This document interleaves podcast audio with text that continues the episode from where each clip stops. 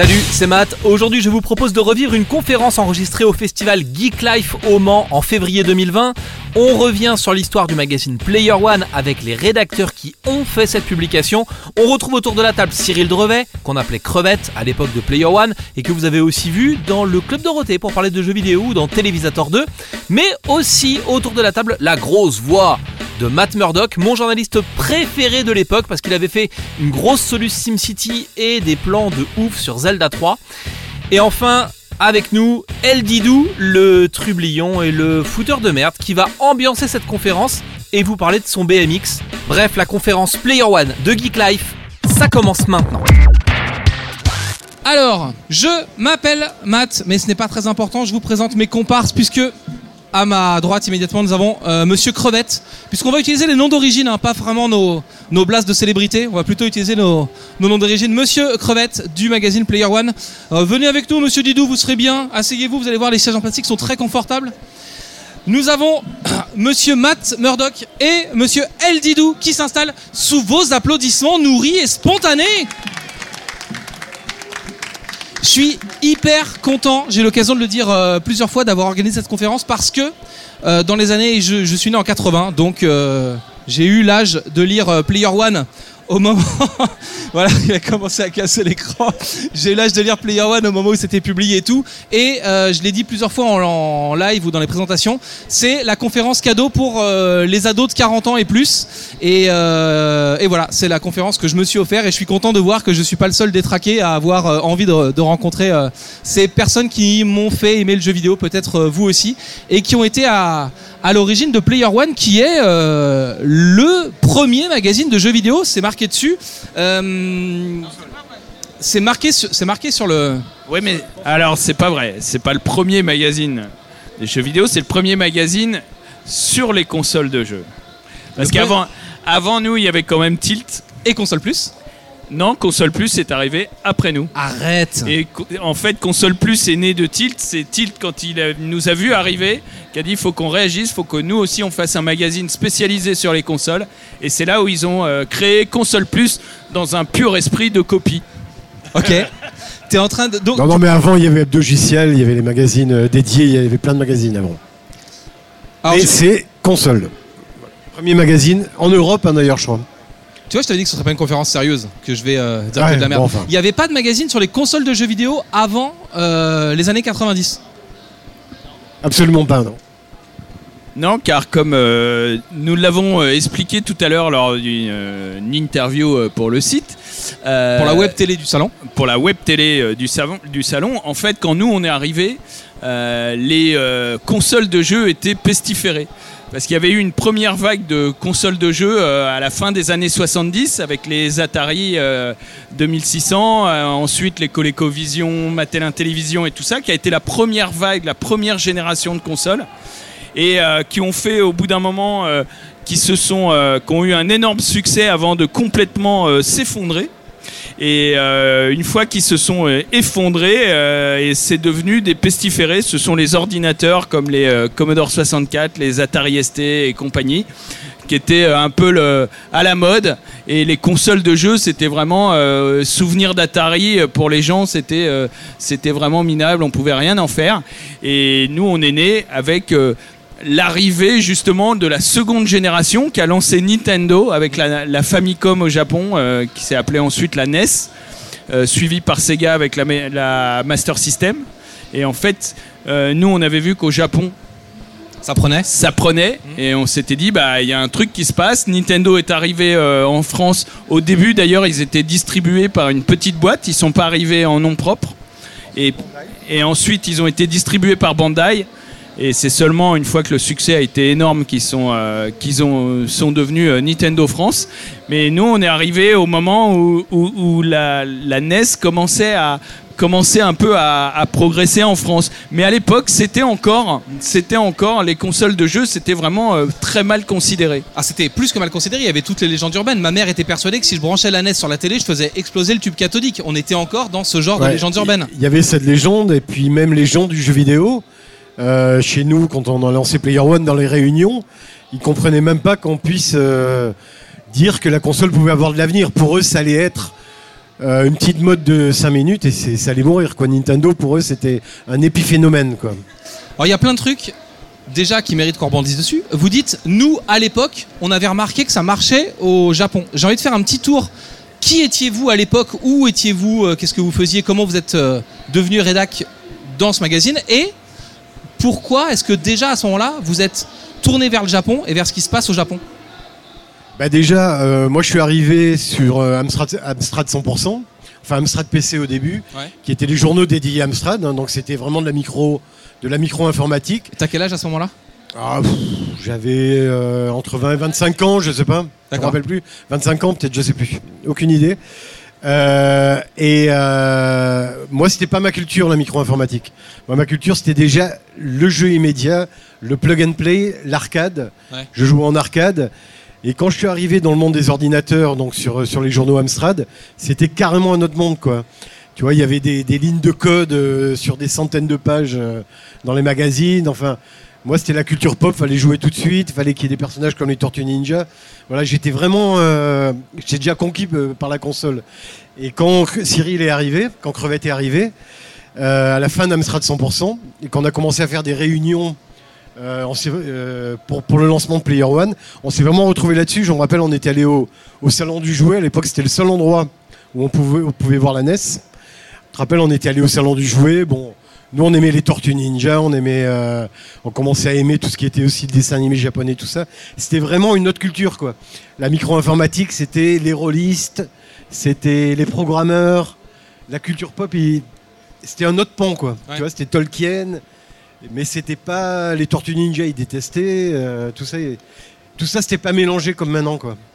Et donc, quand on disait on, on veut faire un, un canard dédié aux consoles, euh, les mecs ils disaient non, c'est pas possible, quoi. Je sais pas si tu t'en rappelles, mais. Ouais, en fait, moi, moi j'étais quand même assez fan de- depuis tout petit. J'étais assez fan d'ordinateurs. J'avais commencé avec un ZX81. Après, j'avais eu euh, les classiques, Auricain, tout ça. Euh, j'ai- Vous pourrez Wikipédier ces références pour en savoir plus évidemment. voilà. euh, euh, j'ai Oui, mais t'aimais aussi les Game Watch. Alors voilà, donc euh, j'étais assez fan de, de tout ça, mais, euh, mais avant cela, euh, mon père m'avait ramené une fois, euh, quand j'étais vraiment tout petit, je crois que j'avais 11 ans ou un truc comme ça, il m'avait ramené un Game Watch de, des États-Unis, il était allé pour le boulot aux États-Unis, il m'avait ramené ça, et j'avais halluciné, c'était Nintendo, c'était le parachute. Le Game Watch du coup pour replacer pour nos Voilà, amis qui n'ont pas un- la couleur, C'était un petit jeu électronique. C'était un que faisait Nintendo. euh, bon, peut-être vous, vous connaissez sans doute. euh, c'était des petits jeux électroniques euh, qui s'appelaient Game Watch parce que ça donnait l'heure aussi, mais euh, c'était vraiment et c'était les premiers euh, jeux hors jouets de Nintendo et c'était incroyable. Et c'était Et- du décor qui était dessiné sur le fond du truc. Et toi, Oui, t'avais juste du- voilà. un bonhomme qui, que tu Puis, devais euh, déplacer. C'était à cristaux liquides, donc il y avait. Ouais, euh, il n'y avait pas de mouvement, quoi. C'est, il bougeait quand. il bougeait sur des patterns euh, donc c'était vraiment super. Donc euh, moi j'avais eu cette exposition euh, à Nintendo euh, via ça. Après je suis passé aux après je suis passé aux ordinateurs. Et j'ai été engagé. À l'époque on n'était pas nombreux quand même à faire du jeu à, faire du jeu vidéo. On était vraiment très peu. Et et, j'avais été engagé par un des tout premiers magazines qui s'appelait Joystick Hebdo à l'époque, parce que Joystick, au départ, c'était hebdomadaire, et j'avais été engagé pour lancer, euh, pour lancer Joystick Hebdo. Et puis euh, un jour, bah, il y a le rédac chef d'Amstrad 100% euh, euh, qui était venu me voir et on avait commencé à discuter. Et moi, du coup, comme comme avec les Game Watch, le nom Nintendo, ça me parlait. J'avais vu que Nintendo avait lancé une console au Japon et que ça marchait et que, que c'était en train de venir en France.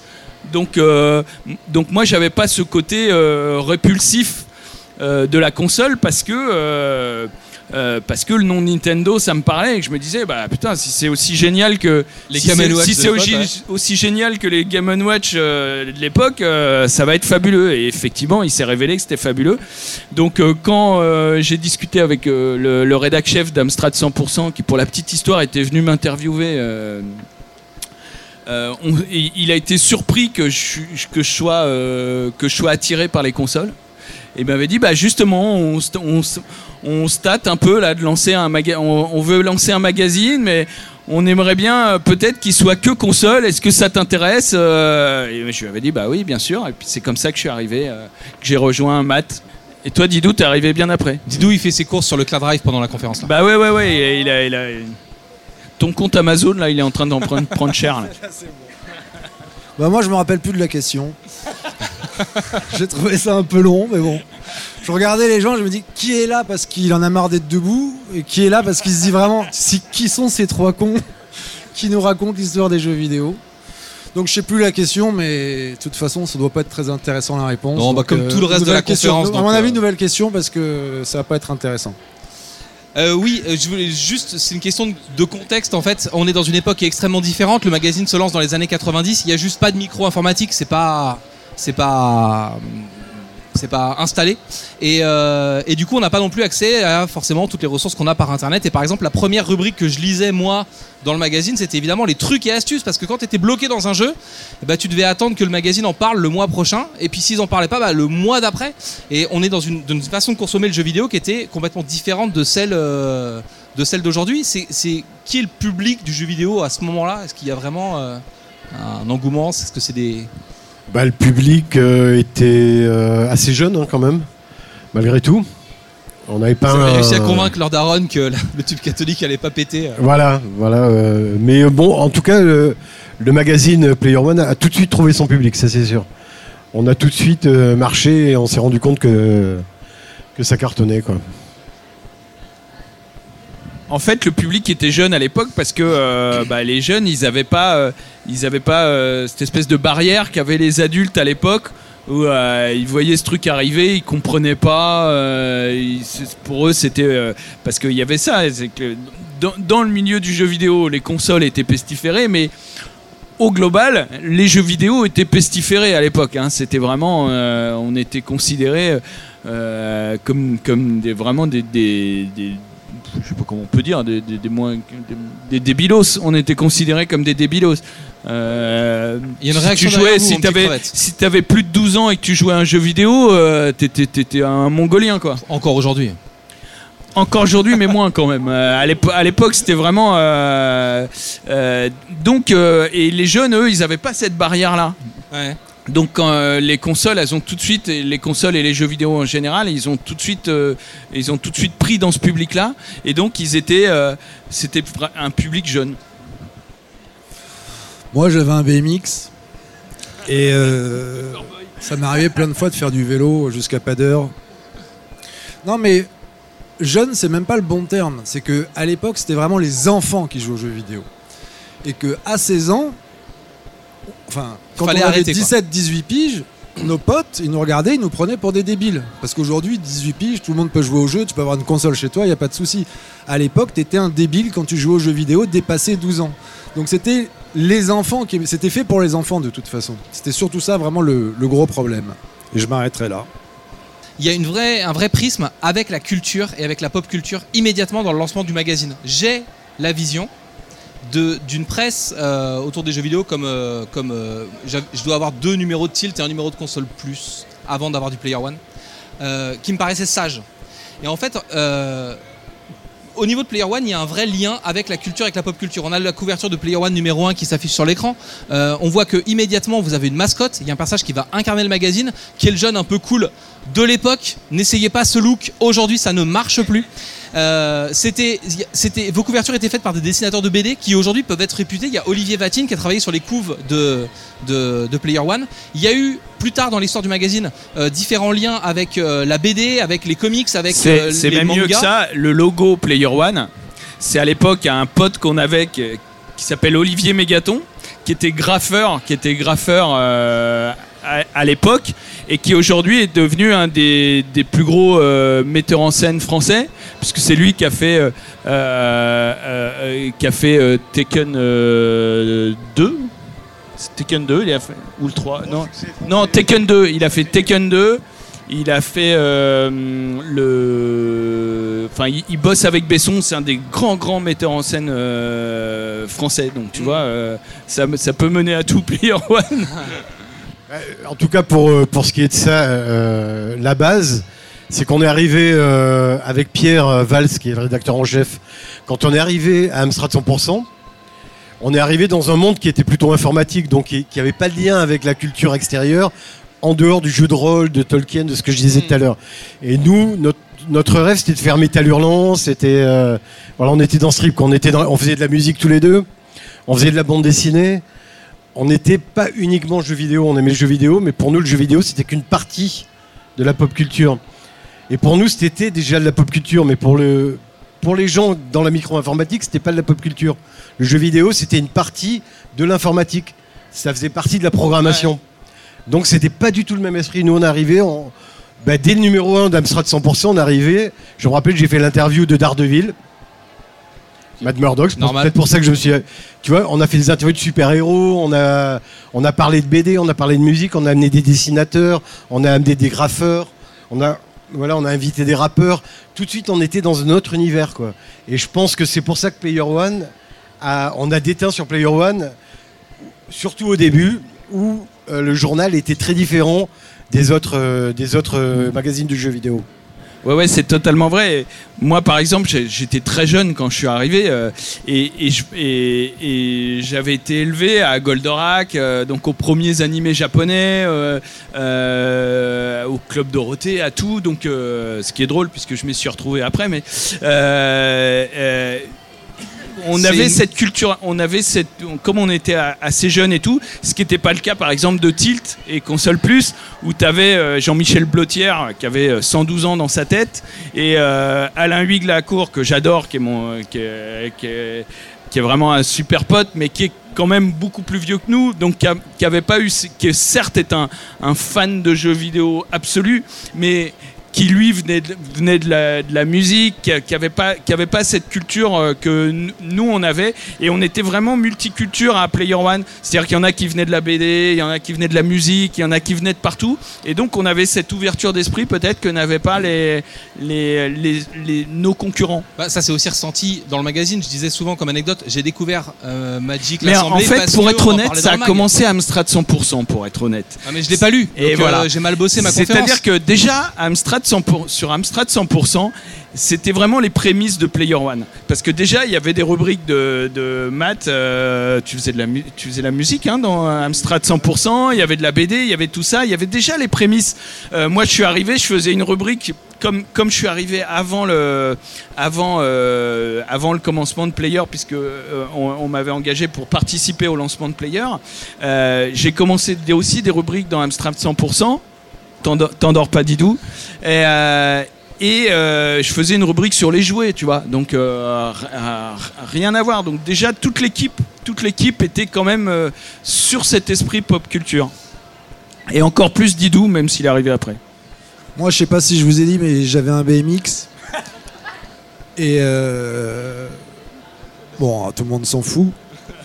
Ce qui était bien, en fait. Est-ce que ça t'a euh, permis de. J'aime pas qu'on me coupe la parole. Ah oui. Ça, c'est le premier truc. Au- Non mais au moins c'est important de le savoir. Donc, euh, je peux partir. Je peux partir très vite. J'ai mon billet Wigo. Faut arriver une demi-heure en avance. Je peux en avoir quatre, c'est pas grave. Ouais. Player One, la force, c'était c'était des gens passionnés de jeux vidéo, mais pas que. C'est ce que disait Matt, mais c'était ça en fait qui marchait, c'est-à-dire qu'ils aimaient les jeux vidéo autant que la musique, la BD. Il y avait vraiment plein de cultures qui se croisaient. Et dès le départ, en fait, le jeu vidéo, c'était une passion, mais pas. euh, c'est pas la monopassion.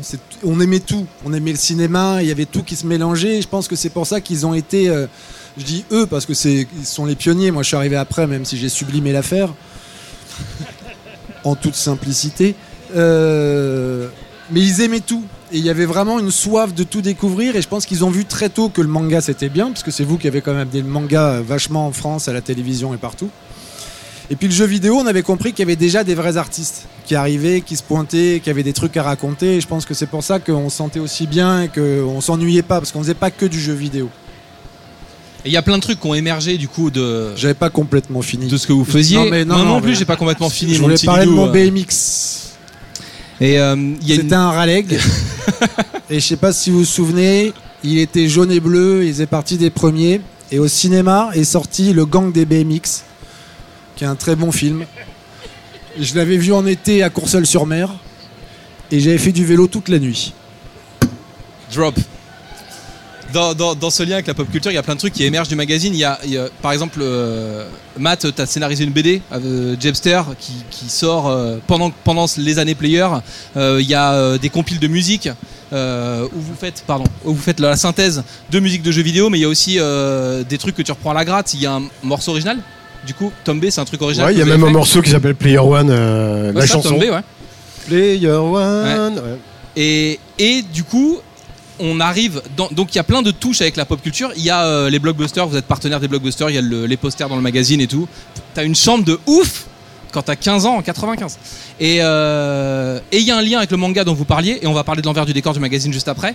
Vous lancez dans la vague Player, il y a d'autres magazines Player qui se créent, il y a notamment Manga Player qui se crée, qui est un magazine de pré-publication, donc dans lequel on a des épisodes de, de plein de séries de mangas. T'achètes le magazine et t'as plein de sets de mangas. Façon Shonen Jump, en fait, façon ce qui se passait au Japon. Et il y a, enfin, c'est un magazine qui est, c'est très con, mais c'est influent dans l'arrivée du manga en France. Dans les premières éditions de Ranma 1,5, il y a euh, les notes Player One à l'intérieur. C'est, euh, c'est, pas, c'est pas anodin. C'est pas, ça fait vraiment rentrer la pop culture. Ouais, sur- surtout dans que le manga, euh, années 90. le manga au début des, des publications françaises, hein, il y a eu Akira au départ chez Glénat, mais c'était pire que le jeu vidéo. hein. C'était vu, c'était la lèpre. C'était, euh, je crois qu'on peut même pas imaginer la manière dont même la bande dessinée voyait le manga. C'est-à-dire que nous, on descendait à Angoulême tous les ans, festival d'Angoulême de la BD hein, qui se passe en ce moment. Ah oui, d'ailleurs, Et- si vous êtes là, vous ratez Angoulême, juste Ouais. pour être. Et euh, on, on devait d'ailleurs lancer, on- Manga Player, on devait le lancer avec Delcourt. Ouais. Et, euh, mais tout le monde avait trop peur du manga. Les gens ils disaient c'est pas possible, euh, ça va rendre les gens tarés, c'est que de la violence, c'est que du sexe. Enfin bon, on voit ce que c'est devenu, hein, mais, mais on a vraiment lutté sur le manga, on s'est battu euh, comme des chiens quoi. Et du coup, on fait émerger la pop culture. Quelques années plus tard, tous ces gens vont partir vers la télé et bah, faire rentrer les jeux vidéo dans les émissions un peu plus grand public et dans la télé. Mais alors, à l'époque, comment ça marche la rédaction d'un magazine? Je sens que Didou, tu as envie de nous parler de ça. Comment ça? On est avant, on est Ah, avant la composition. Ah, tu l'as bien senti. Je, J'avais envie d'en parler. tu vois, y a- on a plein de trucs très cons à l'époque. C'est aujourd'hui, c'est facile de faire une copie d'écran de ton Donc jeu. il venait en BMX hein, déjà. Je connais pas cette personne. Comment tu fais une copie d'écran de jeux vidéo à l'époque? Comment on fait la mise en page sans ordinateur? Comment où, où sont les consoles? Comment ça marche la rédac de Player One dans les années 90 Aucun intérêt. Je vais- mais, mais en revanche, non, eux ils vont en parler parce qu'ils sont très techniques. Moi je vais juste dire un truc qui était génial. On était jeunes et tout d'un coup il y a un mec moi qui m'a dit tu sais que tu peux jouer un jeu, écrire ton avis et on te donne de l'argent. Et beaucoup d'argent. Beaucoup. Et, quand, et parfois tu partais même en Angleterre, aux États-Unis ou au Japon et on te payait plus cher parce que tu étais en reportage. C'était la belle vie. Je sais pas si vous vous rendez compte. Ça, ça n'existe plus, mais on a gagné notre vie. On vivait, c'était comme une famille. Il y avait ceux qui étaient là le jour, la nuit, le jour et la nuit. On dormait sur place. On avait une douche. Moi, je prenais. Moi, Ils je s'en me servaient pas tout le temps. Je vais, je vais citer personne, mais il y en a plus d'un qui se lavait pas. Et il y en a qui sont présents. Moi, je me lavais. Tous les jours. On avait nos affaires, mais on vivait et on gagnait super bien notre vie en jouant aux jeux vidéo, en allant voir des films et tout ça. Mais ça, franchement, ça a été des années magiques. C'était complètement dingue. On le faisait sérieusement. C'était énormément de boulot. Il fallait défoncer un jeu, le terminer pour pouvoir le tester. Et ça, on s'y tenait vraiment. On faisait des solutions de jeu, ça nous prenait des semaines et des mois et tout, mais c'était vraiment la belle vie. Donc c'est une vie de rédac qui était dingue. Et effectivement, donc au début, nous on a connu pour faire une photo du, du jeu, c'était une imprimante qui sortait des photos comme un Polaroid, et on découpait les photos, on le collait sur du papier millimétré, et on le donnait à la maquette. Il y avait Gilles à la maquette, Salut Gilles. avec un S à la fin, mais qu'on ne prononce pas. Ouais. C'était à la Samat. Et en face, il y avait la Fab où il y avait Malika. Eh bien, ils sont là pour vous Et la cochonne ce soir. Ouais. Alors, il y avait- c'est effectivement. Comment elle s'appelait? Je sais plus comment elle s'appelait, mais elle va dire on a fait. Il y avait la chef de Fab qui aimait pas que la Fab. Elle aimait plein de trucs, elle était très ouverte, très libérée. Elle avait inspiré Cookie Dingler, je pense. Et euh, il y avait Perrine aussi qui travaillait à la pub, qui elle était beaucoup plus coincée. Ouais. Et je me rappelle de la chef de Fab dans l'avion qui fait J'ai mal au genou, je me suis brûlé sur la moquette. Et Perrine qui était- Non, mais. Euh, ou- ou- ou Didou a raison. Euh, non, non. Euh, c'est qu'effectivement, c'était une vie euh, de dingue. Alors, pour quand même euh, préciser ce qu'il vient de dire, euh, certes, on était payé pour faire des jeux vidéo, mais alors, vraiment, la, la thune, on en avait vraiment, mais alors, rien à, rien à cirer. Parce que, comme de toute façon, il le disait, Bah, t'achetais plus tes jeux déjà. Hein? T'achetais plus tes jeux déjà, donc. euh, non, on a- puis on vivait comme il le dit, on vivait à la rédac en fait. En fait, la journée, elle se passait, euh, on, on sortait, on allait en salle de test, on commençait à sortir les consoles vers 18h. on jouait toute la nuit. Parce que comme il l'a dit, euh, c'était vraiment un trademark de, Player One. On, avait pour mission même les jeux pourris. Il fallait finir le jeu pour faire le test. Donc euh, autant vous dire que quand c'est un jeu euh, vraiment pourri, euh, c'est dur. C'était pas le, bon côté du métier. Et on jouait toute la nuit. Euh, on se barrait vers, euh, vers je sais plus, 6 h du matin. Euh, et on revenait vers 11 h. Et 11h midi, on dormait pas beaucoup donc. Et puis après, on écrivait toute l'après-midi, on écrivait, euh, on écrivait le test quoi. Donc c'était une vie un peu, euh, un peu- en marge. et c'était très bizarre. Le matin, on croisait dans, dans le premier métro, on croisait les gens qui allaient au boulot. Et nous, on avait les yeux carrés, on venait de passer la nuit à jouer. Et euh, on était un peu des extraterrestres. Non mais on partait à Los Angeles. Moi j'avais 19 piges, je me retrouvais pour le boulot à partir à Los Angeles. La première teuf qu'on a fait avec Sony, il y avait qui Non avec Sony. Il y avait qui qui jouait à côté de nous dans la soirée? Ou à un moment tu te retournes et tu dis c'est lui que je suis en train de voir ou pas? Michael Jackson, invité par Sony. Bah ouais, moi j'étais épaté. Je l'avais jamais vu. T'es en train de jouer, puis tu fais genre, ouais, euh, je vais faire genre, je m'en fous. Tu dis, non, c'est Michael Jackson qui est à côté de toi en train de jouer. C'était une vie qui était géniale. Sony a fait. Sony, de toute façon, ils ont révolutionné le jeu vidéo. Je sais pas si on en parlera après.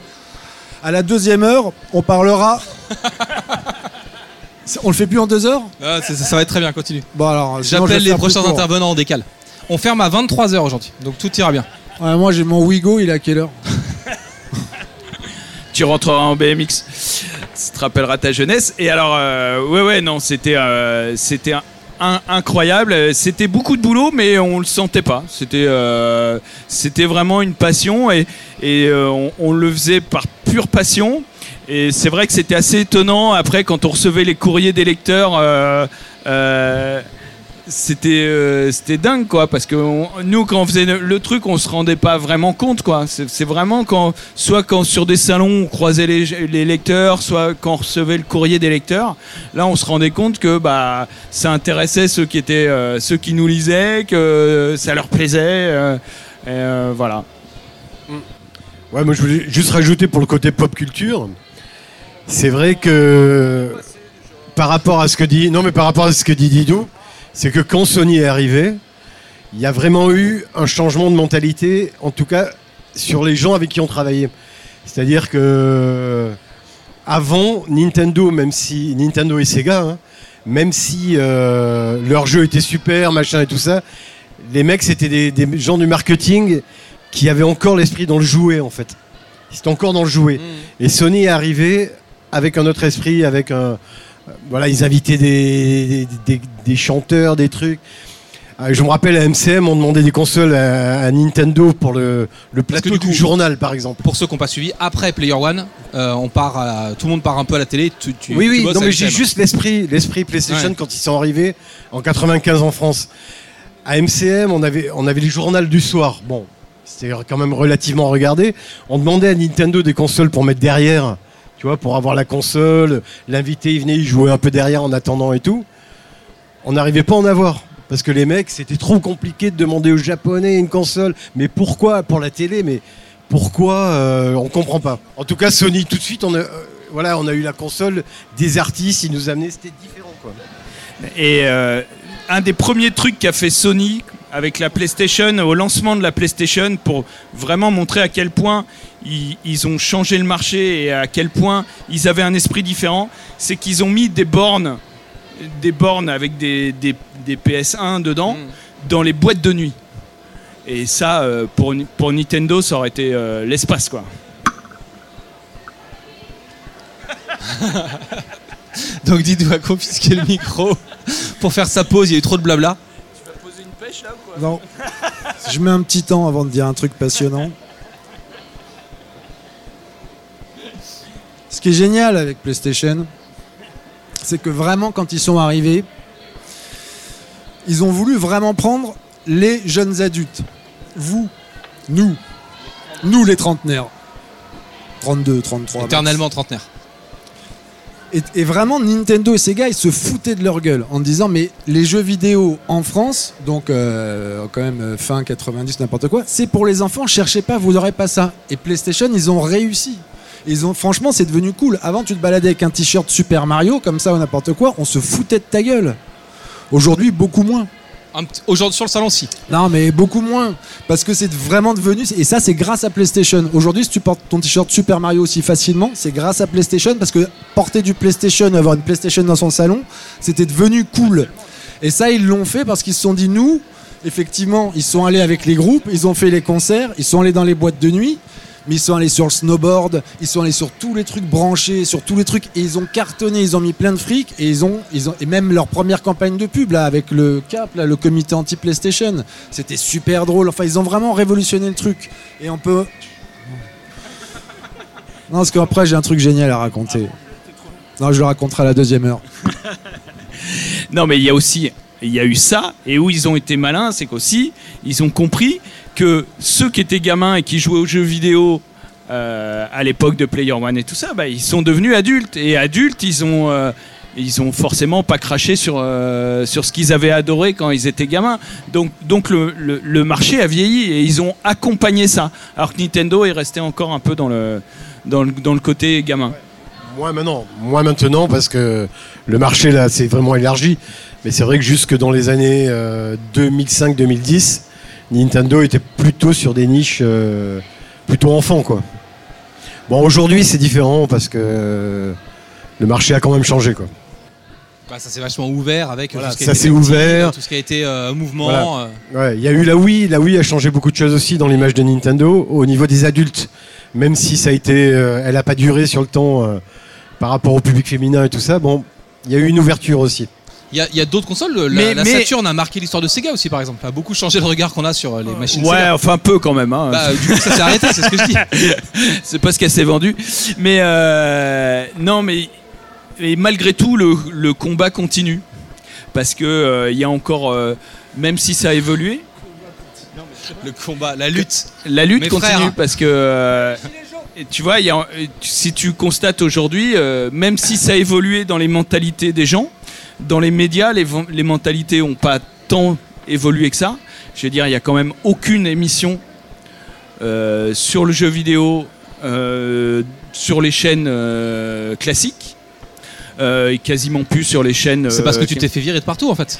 C'est ça. Bah oui. Mais je me suis pas fait virer de partout parce que je suis toujours sur M6. Oui, mais tu fais de la voiture maintenant, tu plus de jeux Et euh, justement, euh, il y a encore peu, euh, sur une chaîne euh, de notre groupe, euh, un, un directeur des programmes, euh, où avec un pote, on avait fait un truc sur le... Sur le, j'avais participé avec lui à, à une émission un peu sur, spéciale sur un, sur un jeu vidéo où le mec a programmé euh, dans une tranche jeunesse en nous disant euh, mais les jeux vidéo c'est pour les gamins de toute façon. euh, voilà. Et ça, c'était il y a deux ans. hein. Donc tu vois que vous voyez que le- il y, a- y a encore, y a encore du boulot à faire, quoi.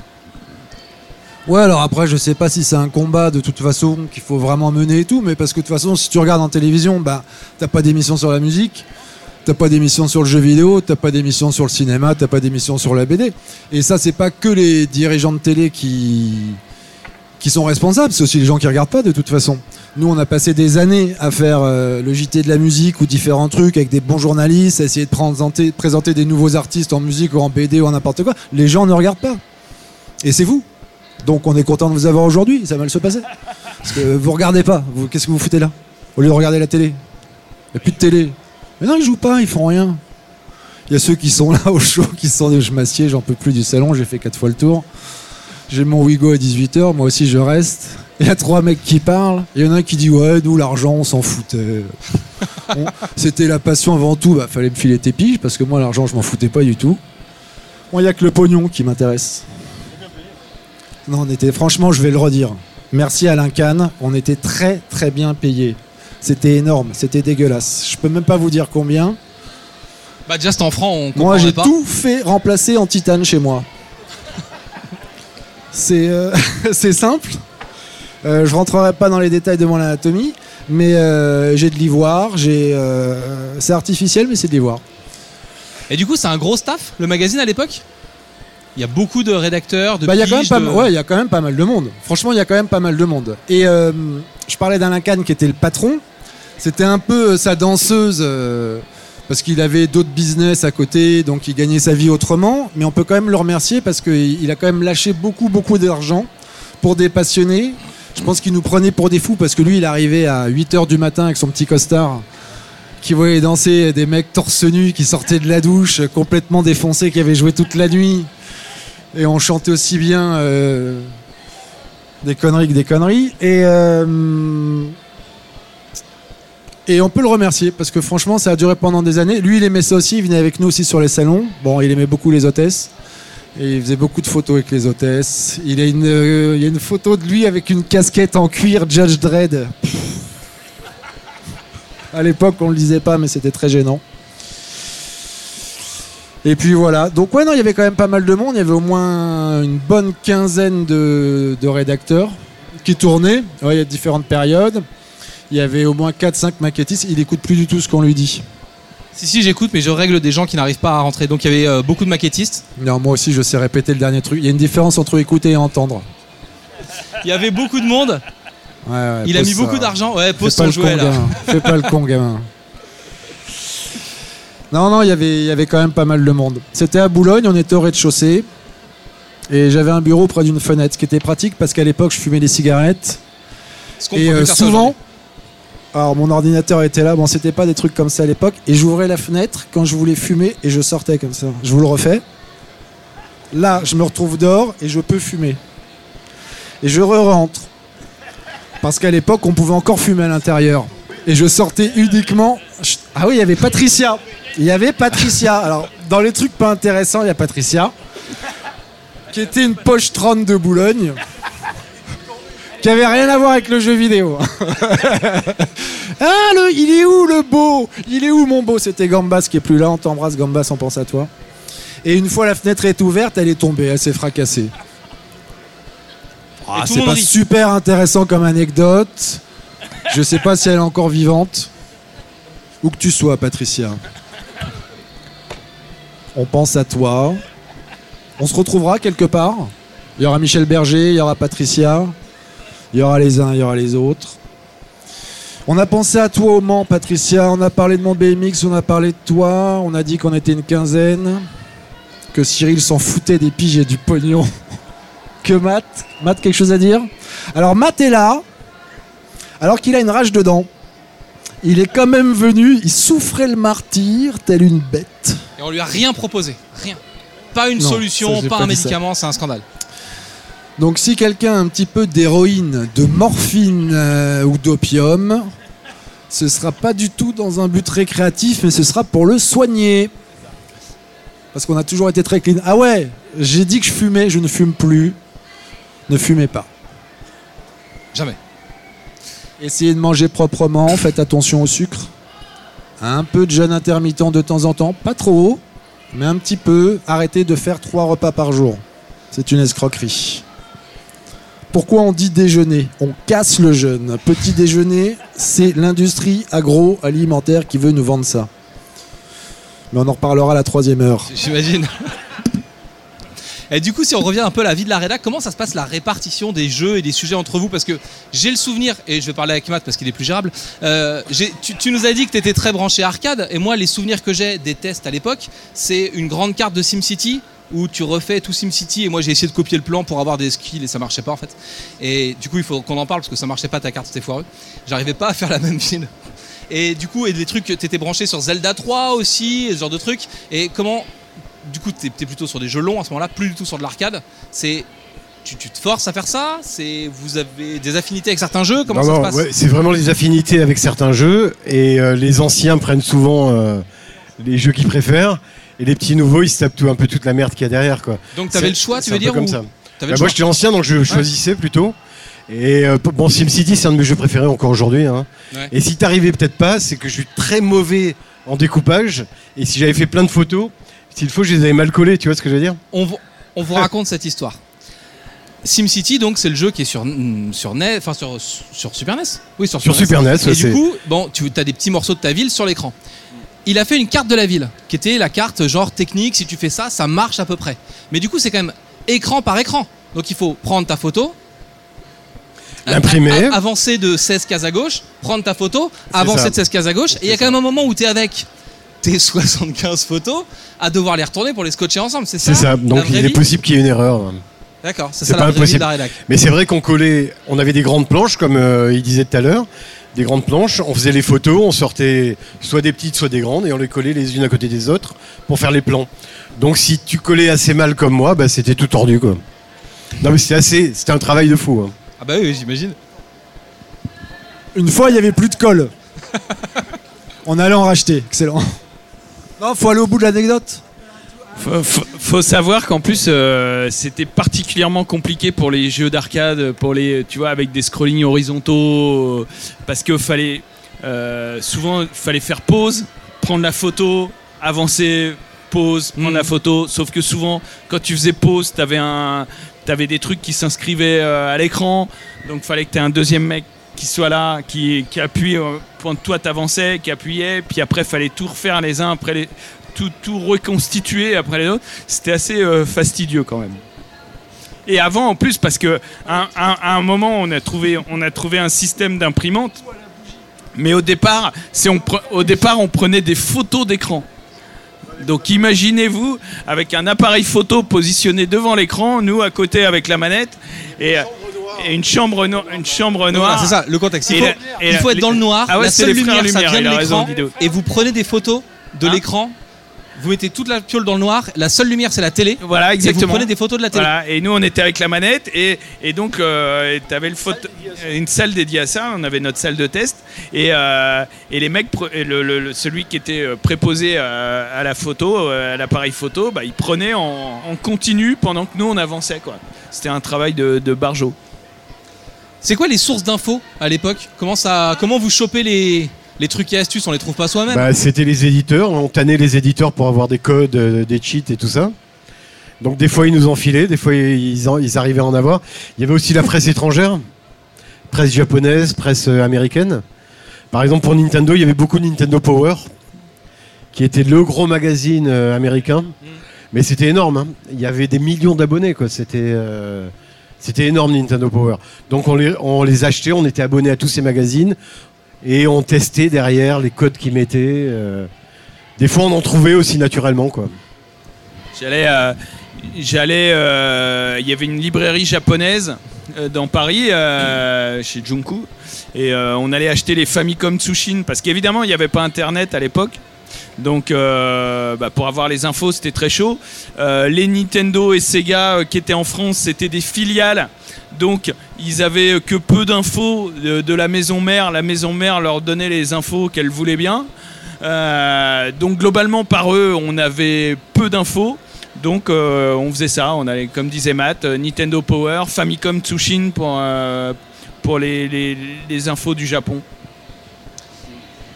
On, va, on est à presque à la fin de cette conférence. On, va, on a perdu beaucoup de temps avec l'histoire de Call et de BMX, visiblement. Euh, je vous les prête, ils sont en dédicace. Dès la fin de cette conférence, ils partent directement à l'espace dédicace. Et vous pouvez les rencontrer et poser avec eux euh, toutes les questions que, que vous n'avez pas eu le temps de poser là dans, cette, euh, dans cet échange. Non, ça m'intéresse de parler de la suite, en fait, de parler de la télé. Mais là, ils veulent pas poser des questions, là? Bon, attends, j'ai écrit deux questions, faut quand même que je les. Bon, attends, attends, tu sais combien ça coûte l'encre? Eh, Matt, moi déjà, je voudrais te remercier de nous avoir invités. Franchement, c'est super. C'est ta meilleure vanne de toute la conférence. Ah, il peut être drôle aussi, tu vois. Moi, j'ai pas tellement aimé ça. Dès que je suis sympa, de toute façon, je me fais rembarrer. Alors, j'ai- compris le truc. Euh, je voudrais juste dire un truc. J'étais à une soirée chinoise il y a trois jours. Faudra désinfecter le micro parce que ça toussait beaucoup. Ça marche, un coup de lingette et ça va passer. Euh, du coup, on fait quoi? On parle de la télé ou on va dans le public? C'est un peu la conférence doit être le héros. Dans le public, dans le public, dans le public. Ah, Attends, c'est plus sympa. euh. Est-ce que vous avez des questions pour nos. Ils ont, ils ont pas de questions. Ils vont en vouloir un code. Regarde. Quand il Non, veut la lui, code pas pour lui. Super Mario. Pas lui, méfie-toi de lui. Euh, bonjour. Euh, je me rappelle que dans, un, dans les Nintendo Player, il y avait un classement des jeux vidéo. Et c'est une anecdote, hein, c'est pas une question. Et, ah bah oui, alors. Je pose, et, je euh, pose alors. euh, euh, un, un coup, il y a eu Super Mario, Mario Bros 2 qui est passé en tête du classement. Et ça avait fait un tollé parmi, le, parmi vous. Super Mario Bros 2 Ouais. Ouais. qui était passé en tête du classement. Est-ce que, est-ce que c'est, ça vous, est-ce que c'est- ces classements, ça vous évoque quelque chose, ça vous rappelle quelque chose? Bien sûr. C'est toi qui faisais le classement? Et alors? Euh, Et alors du coup, est-ce que ce Super Mario Bros s'en 2 fout, c'était, on s'en euh, fout. moi, moi, c'est, moi, c'est, moi, c'est- En sachant que euh, Super Mario Bros 2, tu le sais, c'est un, c'est un faux Super Mario. Hein, euh. Ouais, je vais juste dire un truc. Moi, moi en fait, je recevais. Il y avait le classement que les gens envoyaient. Je recevais, je faisais un grand tableau et je faisais des petites croix euh, pour chaque jeu. Donc, si Super Mario Bros 2 était numéro 1, c'est que les gens avaient voté pour lui et j'avais, il y avait ces petites croix. Moi, je changeais pas le, je changeais pas ce qu'il y avait. hein. Donc, c'était vraiment les lecteurs qui l'avaient apprécié. Mais moi, je l'aime beaucoup ce jeu. hein. Je l'aime beaucoup et toujours maintenant d'ailleurs. Assez bizarrement. Oui, c'était le seul à la rédac. On, on- on le regardait comme un extraterrestre. Nous, on était à Donf sur Mario 3 et lui, il était encore sur Mario 2. euh. Oui, bonjour. Attends, j'ai un truc super important à dire. Ok, je t'écoute. Moi aussi, j'aimais bien Super Mario Bros 2. T'étais Alors- pas encore là. Les astuces, c'était génial. Les astuces, c'était génial. J'avais juste une question, ce qui n'a pas peut-être pas rapport, pas vraiment un rapport avec les jeux vidéo, mais je me rappelle dans, dans votre magazine, dans Player One, il y avait un moment où vous étiez en conflit avec Famille de France. C'est c'est Ah oui, famille de Alors, France. c'est- Ah, c'est- ces enculés. J'ai j'ai bien résumé si- ou si- pas? Ouais, mais voilà, j'aimerais que vous, vous nous racontiez un petit peu brièvement, si vous pouvez, le- les sources du conflit et qu'est-ce qui s'est passé exactement. C'était des cathos fachos de merde euh, qui faisaient chier. Alors ça fait partie de justement, tu vois, tout- toute cette, tout, tout- cet esprit fermé contre le jeu vidéo. Et donc ils, ils gueulaient parce que les jeux vidéo, soi-disant, ça rendait, ça rendait les gamins débiles et violents. Vous êtes là pour le prouver. hein. Euh, donc voilà, donc euh, ça nous avait euh, énervé. Ils nous envoyaient des courriers et nous on s'était dit mais on va les brûler quoi. Façon Jeanne d'Arc. Non, mais les détracteurs du jeu vidéo, il y a eu les mêmes pour la bande dessinée, où aujourd'hui, maintenant, c'est beaucoup plus reconnu. En fait, dès qu'il y a un truc nouveau, on a l'impression que ça va pervertir la jeunesse, et je pense que le jeu vidéo rentre quand même maintenant dans la culture et que ça va mieux. Dès qu'il y a un truc nouveau, de toute façon, ça inquiète certaines personnes.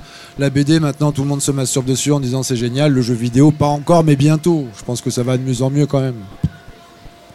Moi, j'aime bien Famille de France, sinon. Bonjour. Moi, j'ai toujours rêvé de m'appeler Jean-Benoît, donc euh, quelque part. euh, Moi, j'aime l'église, j'aime les hommes d'église. Avec ou sans moustache. Ah non, non, j'irai pas jusque-là dans la vanne. Non, je n'irai pas jusque-là dans la vanne. Bon, Moi, bah, j'ai- merci d'être venu. J'ai une petite question. J'aurais voulu savoir comment vous avez vécu l'arrêt du magazine. L'arrêt du magazine? Oui, comment vous l'avez euh, déjà appris, comment vous l'avez vécu à, à ce moment-là? Puisqu'apparemment Alors, c'était une Je regarde époque, Matt donc, parce que euh, on avait bu. Tu te rappelles ou pas On avait bu légèrement. Bah non, très sincèrement, l'arrêt du magazine, c'était triste parce que comme c'était vraiment une famille, mais vraiment. Bon, moi après, je me suis rendu compte que j'étais le seul à dire que c'était une famille et que euh, les mecs en avaient rien à foutre de ma gueule. Non, mais moi, j'aime énormément Matt. Euh, j'aime énormément Murdoch, on parle Gambas. Ouais, ouais. Le vrai. C'était vraiment donc c'était triste parce que même si on a fait d'autres trucs après, on arrêtait quelque chose et que c'était quand même assez difficile. Même si déjà à l'époque on était tous les uns et les autres un peu à gauche, à droite, à faire d'autres métiers en même temps. Et donc bah, il nous a rassemblés pour nous dire que c'était terminé. Moi je me rappelle j'avais des chaussures de ski et des skis et j'étais dans son dos en train de faire semblant de faire du ski. On avait un peu bu. Et Matt était en train de dire à Maya, mais tu veux pas t'asseoir sur mes genoux Donc on était à la fois triste, mais bon, euh, on continuait quoi. Franchement, on continuait. On avait plein de trucs à faire et puis on, était tous déjà un petit peu partout. Mais on était triste. Et moi, j'y pense souvent. C'est quelque chose euh, qui me tient vraiment à cœur. Je te remercie d'avoir posé cette question. C'est pour ça que maintenant, euh, sur cette note de tristesse, on va faire un appel aux dons. Euh, c'est difficile d'arrêter sa carrière de testeur jeux vidéo. Donc si vous avez une petite pièce, un ticket restaurant, un pass Navigo, un kawaii, quoi que ce soit, sauf pour Cyril qui n'a pas besoin d'argent. Non, on plaisante évidemment, on s'est fait des couilles en or et on continue encore aujourd'hui. Donc si vous avez des besoins, si vous êtes dans la merde, Il a euh, un kawaii pour vous. passez nous voir, on peut, on a des cartes. Si vous prenez la carte, on peut vous donner un petit peu d'argent. Et, euh, le magazine était Player One, c'était la marque centrale, mais vous avez beaucoup euh, dispersé la marque. C'est pas Non, mais, pas, euh, oui, il a c'est pas une raison, c'est mais que- il y a Manga Play, il y a non, mais Manga nous, Player, il y a Nintendo déjà. Player, il faut savoir que l'équipe de base, on était déjà quasiment tous en télé euh, au moment où ça s'est arrêté. Attendez, on a dit qu'on parlait pas de la télé, vous allez pas me faire Non, passer non, pour un con tout on le monde. était déjà tous partis en télé. En revanche, euh, où c'est triste et en même temps pas triste euh, du, du tout, c'est que, euh, comme l'a dit Didou, c'était vraiment une famille. Euh, je pense qu'on a tous vécu des moments euh, exceptionnels, mais hein, incroyables, inc- absolument incroyables. Et on est tous restés, euh, on est tous restés une famille. C'est-à-dire que quand, quand on se voit, quand on se croise, quand on se voit, quand on se croise, il y a, toujours un petit truc particulier. C'est la famille, la famille Player One. On est tous restés potes quasiment. Euh, on essaie de se voir de temps en temps, pas assez hélas, mais parce qu'on fait tous beaucoup de choses, mais on est restés. euh, donc, euh, et, et puis il fallait bien que ça s'arrête à un moment. euh, fallait bien que ça s'arrête à un moment à un autre. Tout avait changé. De toute façon, le monde avait changé à ce moment-là. Donc euh, voilà. c'est Internet qui arrive, De C'est 1990 Internet qui arrive en fait. à 2000, ouais, c'est vraiment le changement de- d'un paradigme, Voilà. d'un monde. D'un monde Mais c'est pas bien. si triste l'arrêt parce que voilà, si, si vous aussi vous êtes là, c'est parce que euh, ça, ça a été quelque chose de, de très sympa. Voilà, on l'a vécu. Nous, pour nous, ça a été euh, magique. Qui, qui connaît Player One ici? Ah. Qui connaissait avant le début de la conf? Ah bon, ça marche. Euh, bah. Qui rentre à Paris ce soir Je voudrais pas rentrer en Ouigo. Personne Bon, tant pis, je avez en un Ouigo. covoite Ouais, mais toi, tu roules trop vite. Je vais prendre mon petit Wigo, pénard, c'est pas si loin. C'est bien le Wigo, hein. Bon, faut arriver une demi-heure avant, apparemment. Moi, je savais pas, j'ai découvert. Il n'y a pas de bar à l'intérieur. Il dit c'est pour votre confort, monsieur. Bon, d'accord. J'étais place 273, elle est pas si mauvaise. J'étais côté couloir. Les gens comme les gens passent, hein. Mais ça dit pardon. On est poli. Merci famille de France, la politesse, délicatesse. Voilà, voilà, voilà. Est-ce qu'on fait une petite question sur l'inflation? Je vois que le premier magazine est à 15 francs. Le 32e magazine, donc moins de 3 ans après, est au tarif excessivement onéreux de 28 francs. Qu'est-ce Ouais, qui s'est alors- passé? C'est euh, tu es rentré dans l'équipe à ce moment-là en fait, c'est ça? Alors, non, mais justement, autant Player One c'était peut-être cher.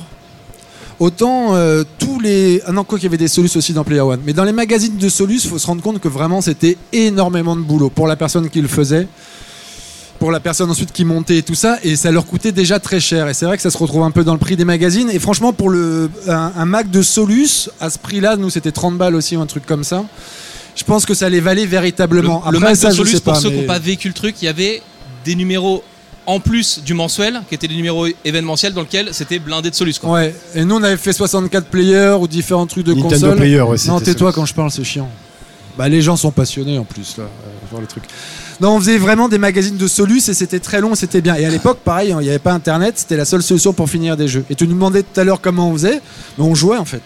Et on les défonçait, on essayait de trouver les solutions euh, véritablement tout seul. Parfois, on n'avait vraiment pas le choix.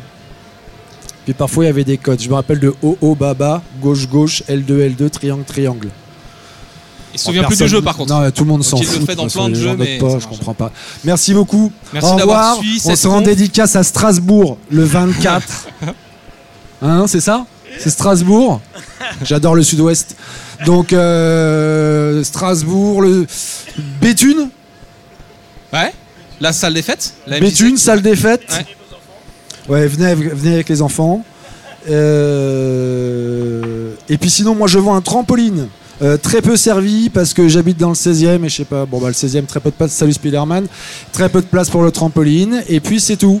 Alors merci voilà, d'être venu, merci d'être resté et Matt, une nouvelle fois, merci mille fois. C'était Très un vrai plaisir C'était un vrai bonheur. Quand tu parles de, on n'a pas eu du tout de problème à monter cette conf en fait. Un coup de fil et tout le monde était euh, chaud. C'était, il y a vraiment, quand tu parles de l'esprit de famille et on s'entend bien et tout. Enfin voilà, nous ça s'est ressenti aussi dans le truc.